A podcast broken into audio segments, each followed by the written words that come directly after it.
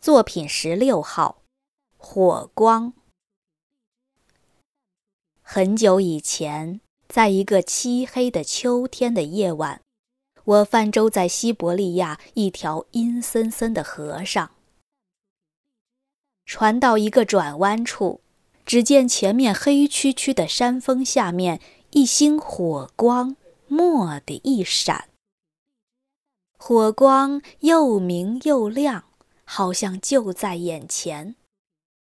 好了，谢天谢地，我高兴地说：“马上就到过夜的地方了。”船夫扭头朝身后的火光望了一眼，又不以为然地划起桨来。远着呢。我不相信他的话，因为火光冲破朦胧的夜色。明明在那儿闪烁。不过船夫是对的，事实上火光的确还远着呢。这些黑夜的火光的特点是驱散黑暗，闪闪发亮，近在眼前，令人神往。乍一看，再划几下就到了，其实却还远着呢。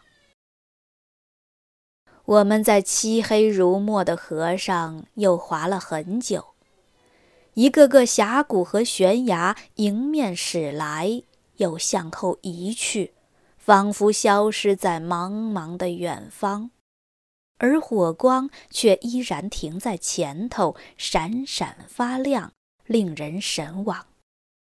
依然是这么近，又依然是那么远。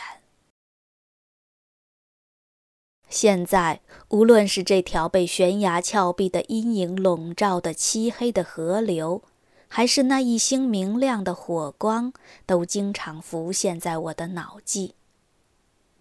在这以前和在这以后，曾有许多火光，似乎近在咫尺，不止使我一人心驰神往。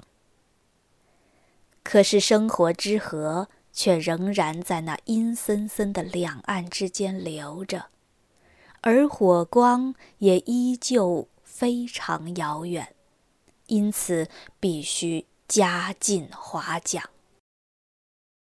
然而火光啊，毕竟，毕竟就在前头。